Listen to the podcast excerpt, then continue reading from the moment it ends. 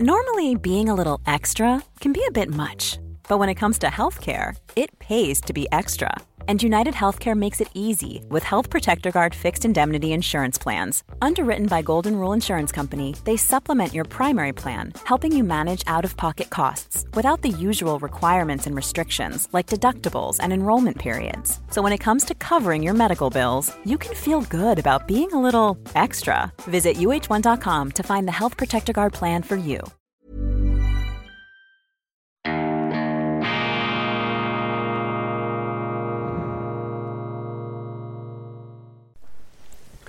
Grüezi miteinander. Einen wunderschönen guten Morgen, meine sehr verehrten Damen und Herren. Ich begrüße Sie herzlichst bei Weltwoche Daily, die andere Sicht. Heute aus Bern, unabhängig, kritisch, gut gelaunt am Dienstag, dem 13. September 2022. Die andere Sicht, ganz wichtig in der Demokratie und in allen Lebenslagen. Man muss einen Sachverhalt von möglichst vielen Blickwinkeln aus betrachten, um zu einer differenzierten um zu einer umfassenden Standortbestimmung zu gelangen. Nur so sind sie in der Lage, eine halbwegs vernünftige oder weniger unvernünftige Entscheidung zu treffen. Die Krux liegt darin, dass der Mensch entgegen seiner Selbstwahrnehmung weniger pluralismusfähig und pluralismusfreudig ist, als er sich selber sieht. Das merken Sie in jeder Gesprächssituation. Der Mensch hat es lieber, wenn man ihn bestätigt, wenn man seine Meinung nicht in Zweifel zieht. Er würde zwar sagen, doch, doch, ich begrüße das, andere Meinungen sind großartig, aber wehe dem, Gnade Gott all jenen, die die andere Meinung bringen. Und je versteinerter, je verhärteter ein Klima ist, desto klarer erkennen Sie, dass nicht stimmt. Und das ist die Erfahrung der letzten Jahre. Corona, Ukraine, ähm, Klima. Hier hat sich das Meinungsklima, die Meinungsatmosphäre derart verbetoniert, dass äh, geradezu offensichtlich geworden ist, dass aus solchen verklemmten Diskussionen keine vernünftigen Resultate entstehen können. Das ist gefährlich, das ist einer Demokratie besonders gefährlich in einer offenen Gesellschaft. In jeder Gesellschaft, dann nehmen sie eben diktatorische, despotische Züge an, wenn nicht mehr offen, wenn nicht mehr frei geredet werden kann, wenn Leute gecancelt werden. Stellen Sie sich das einmal vor, wenn Leute gecancelt werden, in den virtuellen Gulag abgeschoben werden, nur weil sie etwas sagen, was anderen nicht passt. Das ist der ganz falsche Weg, das ist die ganz falsche Richtung und da sind eben die Journalisten gefordert, dagegen zu halten. Die Weltwoche seit bald 90 Jahren hat sich das auf die Fahnen geschrieben, die andere Sicht, Dinge zu beleuchten, die andere ausblenden, Dinge auszusprechen, die die anderen nicht aussprechen oder nicht auszusprechen wagen. In diesem Sinne ähm, verweise ich auf meine deutsche Ausgabe, auf die äh, internationale Ausgabe von Weltwoche Daily von heute. Ich werfe dort einen wirklich anderen Blick auf die Vorgeschichte des Ukraine-Kriegs und versuche meine Empfindung zu erklären, warum ich der Auffassung bin, dass Russland in dieser ganzen Gemengelage, in diesem ganzen Debakel ungerecht beurteilt wird. Russland und ungerecht behandelt. Das ist eine Wortkombination, für die man heute geradezu verhaftet werden könnte. Ich habe diese Provokation aber gewagt, weil ich es für eine fruchtbare Provokation halte, nicht aus dem Geist der Rechthaberei heraus, weil ich mir einbilde, hier eine absolute Wahrheit zu verkünden. Nein, das ist mein subjektives Empfinden. Ich habe das Gefühl, das Bild ist schief. Wir reden zu einseitig über diesen Konflikt. Wir machen uns da bestimmte Sichtweisen unproduktiv zu eigen mit dem Resultat, dass die Politik, dass die Entscheidungen, die aus dieser Beurteilung, die aus dieser Übernahme der Einseitigkeit erfolgt, dass diese Politik eben zwingend auch einseitig und äh, nicht optimal ist. Lassen Sie sich darauf ein, wenn Sie das interessiert. Weltwoche Daily Deutschland, aus logistischen Gründen habe ich das gestern schon aufgezeichnet. Jetzt aber zum aktuellen Geschehen. Die Russen ziehen sich da ziemlich fluchtartig, wie wir lesen, ähm, so heißt es, aus äh, wichtigen, auch strategisch wichtigen ähm, Gebieten, so hören wir im Nordosten der Ukraine zurück. Es wird auch Militärmaterial zurückgelassen. Das interpretieren unsere Medien nun als den endgültigen Beweis dafür, dass der Teufel im Kreml, dass Putin hier sein Vietnam, sein Debakel erlebt. Das ist der Anfang vom Ende. Und das wird natürlich auch als Argument jetzt verwendet, um noch mehr Waffenlieferungen und noch mehr finanzielle Unterstützung für die Regierung Zelensky in Kiew zu fordern, diesen Krieg also gleichsam ein für alle Mal zu entscheiden, die Russen aus der Ukraine heraus ähm, zu jagen und unsere Zeitungen, die ja sehr, sehr viel politisches Kapital auch in ihre Meinungs- äh, in ihre Sichtweise hier investiert haben, die sehen darin nun den äh, tatsächlich unwiderruflichen Beleg dafür, dass sie recht gehabt haben und dass man jetzt dem Zelensky tatsächlich einfach dabei helfen muss, diese Russen zu vertreiben. Man sieht also hier den glorreichen, den wunderschönen Sieg am Horizont bereits entgegenleuchten. Nun, Versuchen wir das Ganze etwas distanziert äh, zu analysieren. Es ist möglich, Punkt eins, es ist möglich, dass das das Debakel, dass das das Vietnam für Putin ist. Keine Frage, diese Denkvariante steht im Raum. Wir haben das immer schon gesehen. Großmächte können sich verspekulieren, Großmächte können sich verheddern und verzetteln. Die Amerikaner haben das in den letzten Jahren und Jahrzehnten immer wieder vorgeführt. In Vietnam, in Afghanistan, dort musste die mächtigste Armee der Welt nach 20 Jahren Besatzung Hals über Kopf fast über Nacht unter Zurücklassung von teuerstem Militärmaterial die Flucht ergreifen. Es ist durchaus denkbar, dass den Russen genau das passiert in der Ukraine und wenn es damit sein Bewenden hätte und wenn die Russen einfach vertrieben würden und dann gäbe es einen Frieden und die Ukraine ist dann ein Land und wir kehren zurück zum einigermaßen Kuro normal, dann wäre dagegen auch nichts einzuwenden. Was mir aber fehlt in der Berichterstattung, ist eine Betrachtung anderer Varianten und man kann es sehr wohl auch anders anschauen. Was bedeutet denn diese Offensive? Was bedeuten diese Erfolge? Wir beobachten jetzt in Russland, dass Putin anscheinend unter Druck gerät. Er wird kritisiert. Aha, man kann in Russland also doch den Staatschef kritisieren. Ist doch noch keine Sowjetunion, wie man das in den letzten Monaten geschrieben hat. Vor allem Politiker, Meinungsmacher aus dem rechten Lager sind erbost, sind erzürnt und äh, gibt sogar einige, die fordern Putins Rücktritt hochinteressant. Man hat uns doch immer gesagt, das sei ein derart monolithischer Einheits- und Einfallsblock dieses Russland, da dürfe niemand äh, Kritik äußern, sonst werde er sofort eingesperrt. Offensichtlich ist dieses Russland doch weniger eine Diktatur und doch mehr eine Demokratie, als das uns hier eingeredet wurde. Putin jedenfalls von rechts unter Druck. Man sagt, das ist, das geht nicht, man muss die Strategie ändern, es braucht hier einen neuen Plan. Und jetzt sind wir plötzlich in einer ganz anderen Geländekammer drin.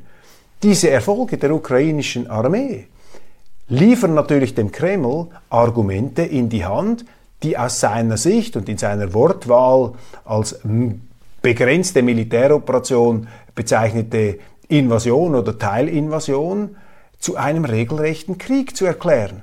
Und wenn Putin sagt, wir stehen im Krieg, dann hat er nochmals ganz andere Möglichkeiten, diesen Krieg auch eskalieren zu lassen. Dann ist plötzlich das Wort Generalmobilmachung im Raum, dann werden nicht einfach Truppen peripherer Ethnien im russischen Imperium in die Ukraine geschickt, sondern dann ist plötzlich die Möglichkeit da, dass hier mit voller Kraft oder mit erhöhter Kraft Krieg geführt wird. Also das, was jetzt in den Medien aus meiner Sicht etwas naiv als äh, Großerfolg der Ukraine gefeiert wird, was es aus der Sicht der Ukraine sicherlich auch ist, ist aus einer etwas übergeordneten Perspektive durchaus besorgniserregend, weil eben die Eskalationsgefahr damit dieses Kriegs steigt, damit auch die Verlängerung dieses Kriegs und die damit verbundenen Schwierigkeiten und Probleme, die enorm sind, die enorm sind, meine Damen und Herren. Also bevor wir da ein Kerzchen anzünden oder eine Champagnerflasche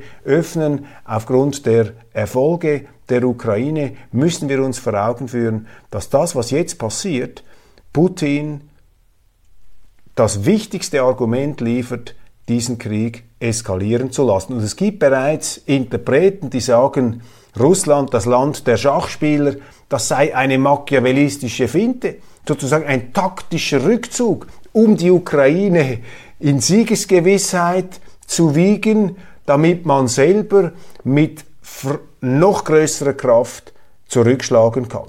Ich halte das für eine etwas hergeholte, aber auch nicht völlig unwahrscheinliche Interpretation. Auf jeden Fall ähm, müssen wir uns vor Augen halten, dass es sich Putin nicht erlauben kann, diese Ukraine-Situation zu einem zweiten Vietnam äh, werden zu lassen oder zu einem Vietnam für Russland, zu einem neuen Afghanistan. Er weiß ganz genau, was in der russischen Geschichte mit Staatsführern passiert ist, äh, die äh, Demütigungen auf dem Schlachtfeld erlebt haben oder sogar herbeigeführt haben. Das muss er nach allen Kräften, mit allem, was ihm zu Gebote steht, das muss er verhindern. Und ähm, ich kenne Herrn Putin nicht. Ich weiß nicht, ob er ein Pokerspieler ist oder ein Schachspieler. Ich sage einfach mantrahaft, unterschätzen wir die Russen nicht. Russland ist ein riesiges Land mit gigantischen Ressourcen. Russland ist das Land, das vermutlich einen Atomkrieg noch am ehesten überleben könnte, weil es einfach so viel hat, fast autark ist oder vermutlich autark ist und über derartige Ressourcen verfügt, von denen wir uns überhaupt keine Vorstellung machen ähm, äh, können. Das heißt, hier ist das letzte Kapitel aus meiner Sicht sicherlich noch nicht geschrieben. Man muss äh, vielfältig bleiben, man muss hier unterschiedliche äh, Gesichtspunkte weiterhin im Auge behalten. Ich sehe allerdings, dass die Medien bei uns sich allzu sehr vereinnahmen lassen von ihrer eigenen Euphorie. Blenden wir in die Schweiz, Beginn der äh, Herbstsession in Bern. Der gestrige Tag hat nicht viel Spektakuläres gebracht, aber etwas möchte ich erwähnen. Es gab eine parlamentarische Initiative bzw. ein Postulat eines SVP-Politikers Thomas de Kurten und er fordert eine umfassende Überprüfung der Staatsaufgaben. Also man könnte sagen, ein klassisch liberales Anliegen. Dieses Anliegen wurde großmehrheitlich zurückgewiesen. Und was mich jetzt verblüfft hat, Burrow is a furniture company known for timeless design and thoughtful construction and free shipping, and that extends to their outdoor collection. Their outdoor furniture is built to withstand the elements, featuring rust-proof stainless steel hardware, weather-ready teak, and quick-dry foam cushions. For Memorial Day, get 15% off your Burrow purchase at burrow.com slash ACAST and up to 25% off outdoor. That's up to 25% off outdoor furniture at burrow.com slash ACAST. Flexibility is great. That's why there's yoga. Flexibility for your insurance coverage is great too. That's why there's United Healthcare Insurance Plans. Underwritten by Golden Rule Insurance Company, United Healthcare Insurance Plans offer flexible, budget friendly coverage for medical, vision, dental, and more. One of these plans may be right for you if you're, say, between jobs, coming off your parents' plan, turning a side hustle into a full hustle, or even missed open enrollment. Want more flexibility? Find out more about United Healthcare Insurance Plans at uh1.com. Sogar die FDP hat diesem urliberalen Ansatz eine Absage erteilt. Ich habe mich dann gefragt, was ist eigentlich mit der FDP los in der Schweiz? Wenn sie nicht einmal mehr dafür ist, dass man eine umfassende Überprüfung der Staatsaufgaben macht, dies vor dem Hintergrund eines massiv auswuchernden Staates in der Schweiz. Das ist ja geradezu ähm, liber, angewandter Liberalismus, was hier von Thomas Döckurten eingefordert wurde. Die FDP war nicht dabei und ich werde versuchen mal herauszufinden, warum das so war. Ich gehe mal davon aus, äh, man wird sagen, ja, der bürokratische Aufwand dieser Überprüfung sei zu groß gewesen. Ich habe aber einen anderen Verdacht. Ich glaube eben, dass der Narzissmus des kleinen Unterschieds zu groß ist und dass in den Kreisen, in den Reihen der FDP eben doch äh, die Neigung besteht, sich allzu sehr nach der falschen politischen Richtung zu orientieren. Eher etwas nach links als nach rechts. Das sind Spekulationen, das sind Einschätzungen. Auf jeden Fall unterstützt die FDP nicht die SVP darin, eine umfassende Überprüfung der Staatsaufgaben vorzunehmen. Große Debatte auch die steigenden Energiepreise in der Schweiz. Das schlägt natürlich auch voll durch, nicht ganz so hart wie in Deutschland, aber es schlägt voll durch auf die privaten Haushalte, auf das Gewerbe und auf die Industrie. Und der äh, Präsident des Gewerbeverbandes, Fabio Regazzi, selber Unternehmer, ist jetzt im Gespräch mit Politikern, welche Maßnahmen, welche Methoden man anwenden sollte, um äh, hier Linderung, Abhilfe zu schaffen Und ich kann einfach nur darauf hinweisen, aus meiner Sicht, dass es sehr wichtig ist, dass man die Marktkräfte nicht ähm, gänzlich ausschaltet. Mir ist auf dem Internet, auf äh, Twitter, ein Eintrag aufgefallen von Martin Jansen, Professor Martin Jansen, früher Finanzspezialist, Finanzprofessor an der Universität Zürich, selber auch Unternehmer und er hat sehr bemerkenswertes getwittert. Es gibt in dieser Energiemangellage nur eine sinnvolle Maßnahme, Marktwirtschaft mit freien Preisen. Steigende respektive höhere Energiepreise hätten viele Vorteile. Erstens, die Mangellage würde innerhalb weniger Tage verschwinden. Zweitens, die angebotene Menge würde schrittweise ausgeweitet. Drittens, die nachgefragte Menge würde schrittweise zurückgehen. Der Staat soll sich um jene kümmern, welche die hohen Kosten nicht bezahlen können. Markt vor Staat, auch in dieser verfahrenen Strom-Energie-Mangellage. Dies die Anregung von Professor Martin Janssen, die ich unterschreibe. Die Marktwirtschaft liefert uns, die Preise sind wertvolle, die wertvollsten Orientierungssignale, die unsere Gesellschaft hat. Wir wissen anhand von Preisen, was wir kaufen sollen, wie viel, wo, wo wir unsere Ressourcen hinlenken sollen. Der Markt, der Preismechanismus ist das am wenigsten ineffiziente System der Ressourcenverteilung, das wir kennen. Und der Fluch, das große Problem, das Unheil der letzten Jahre besteht eben darin, dass äh, auch die Schweiz unsere westliche Welt diese Preissignale, die Marktwirtschaft immer stärker außer Kraft gesetzt hat. Das hat angefangen bei der Finanzkrise, da hat man Banken gerettet, die man eigentlich hätte bankrott gehen lassen müssen, hat man die Marktwirtschaft systemisch, wenn man so will, ausgeschaltet, außer Kraft gesetzt. Dann ist die Eurokrise gekommen. Auch dort hat man es nicht zugelassen, dass im Währungsmarkt die Preissignale durchschlagen. Man hat Geld gedruckt wie wild übrigens schon in der Finanzkrise, um diese Krisenauswirkungen ähm, zum Verschwinden zu bringen. Und wenn Sie das machen, wenn Sie die Marktwirtschaft ausschalten, dann sind Sie bereits im Sozialismus und im Sozialismus haben Sie keine Krisen. Sie haben nur eine Krise am Schluss, wenn alles pleite geht. Und das ist gefährlich, wenn Sie anfangen, das zu tun, dann verhindern Sie Anpassungsprozesse. Und das Gleiche möchte man jetzt tun beim Strom, bei der Energie, in Deutschland, in England, überall wird jetzt die Außerkraftsetzung des, ähm, des Marktes gefordert. Und da ist es sehr, sehr wichtig, dass ähm, prononcierte Marktwirtschaftler, ehemalige Finanzprofessoren wie Martin Jansen, mit solchen äh, Impulsen hier ähm, eine andere Sicht hineinbringen und das in der schweizerischen politischen Diskussion zur Diskussion äh, stellen. Auf keinen Fall dürfen wir hier die Marktwirtschaft ausknipsen. Weiteres großes Thema, mir fällt auf, dass ähm, sich geradezu eine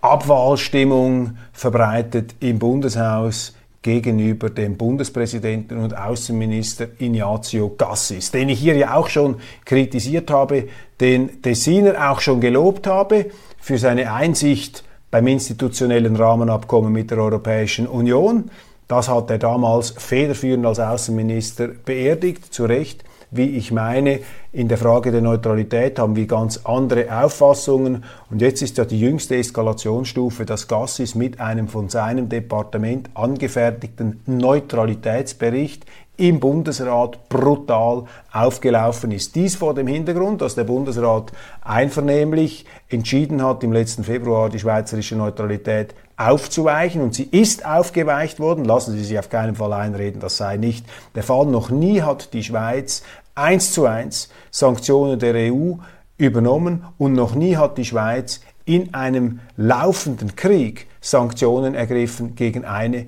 kriegführende Partei. Das ist ja geradezu eine Eskalation des Sanktionskriegs. Wenn Sie Sanktionen gegen jemanden ergreifen, der selber im Krieg steht, dann sind Sie Teil des Wirtschaftskriegs. Und die Schweiz exportiert ja nicht einfach äh, nur Luxusprodukte nach Russland, nur in Anführungszeichen, sondern eben auch existenzielle Produkte, Medizinalgüter oder ähm, Güter der Ernährung. Darum ist das sehr, sehr gravierend, was die Schweiz hier gemacht hat. Der Bundesrat hat das klein geredet, man hat sich da ähm, selbst hypnotisiert, um sich vorzugaukeln, dass die Schweizer Neutralität noch besteht. Das ist eine Auffassung, darüber haben wir hier schon oft diskutiert. Gas ist nun von allen Bundesratskollegen mehr oder weniger zumindest von einer Mehrheit getragen. Das wurde einvernehmlich gemacht. Man hat sich auch darauf verständigt, so einen Bericht zu machen. Nun aber ist dieser Bericht zurückgewiesen worden, ohne dass er das Licht der Öffentlichkeit erblickt, hätte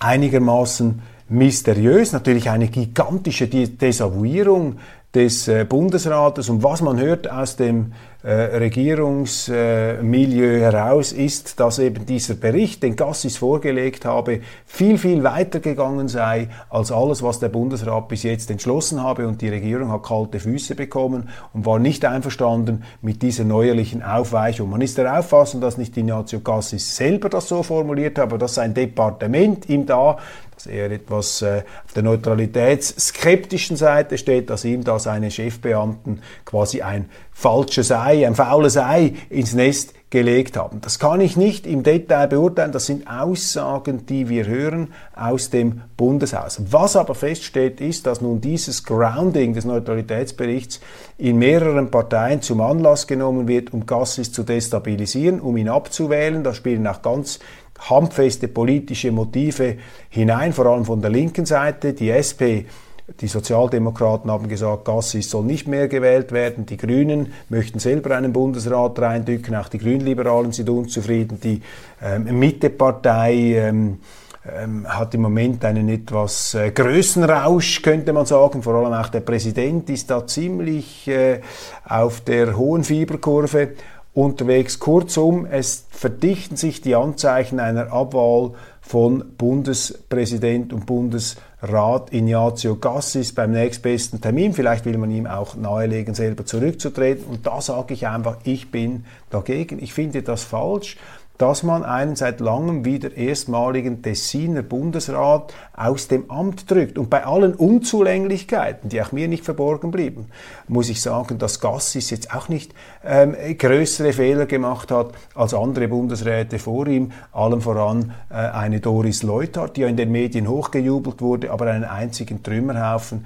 mit nachhaltigen Konsequenzen und Schadensfolgen für die Schweiz hinterlassen hat. Also diese ähm, Abwahlstimmung, diese ähm, Guillotinenstimmung gegenüber Ignazio Gassis empfinde ich als ähm, äh, nicht äh, zielführend, äh, als kontraproduktiv. Vor allem würde eine Abwahl eines Tessiner Bundesrats als äh, totaler Affront gewertet werden in im Kanton Tessin. Das wäre eine Demütigung des Kantons Tessin, die aus meiner Sicht in keiner Art und Weise gerechtfertigt ist. Roger Brennwald, der Direktor des äh, Basler Open, äh, Basler Indoor Tennisturniers hat einen Coup gelandet äh, mit tollen Spielern hier. Der Sportimpresario aus Basel, großartig, was er da hingestellt hat.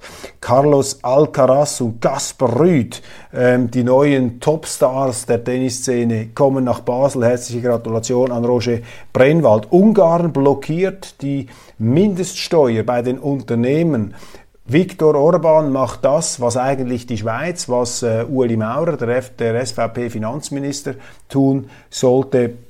Viktor Orban stellt sich hier gegen die äh, Einheitsfront des Strom, äh, des äh, Steuerkartells. Und das beelendet mich, dass die Schweiz da nicht mitmacht, dass die Schweiz sich diese Steuerfremdherrschaft gefallen lässt. Meine Damen und Herren, das war's von Weltwoche Daily Schweiz für heute. Wir äh, berichten auch in den kommenden Tagen aus Bern. Ich halte Sie auf dem Laufenden, was im Bundeshaus und darüber hinaus in der Welt und in der Schweiz so alles läuft. Vielen herzlichen Dank für die Aufmerksamkeit. Ich freue mich, wenn Sie morgen wieder dabei sind, wenn es heißt Weltwoche Daily, die andere Sicht, unabhängig, kritisch, gut gelaunt.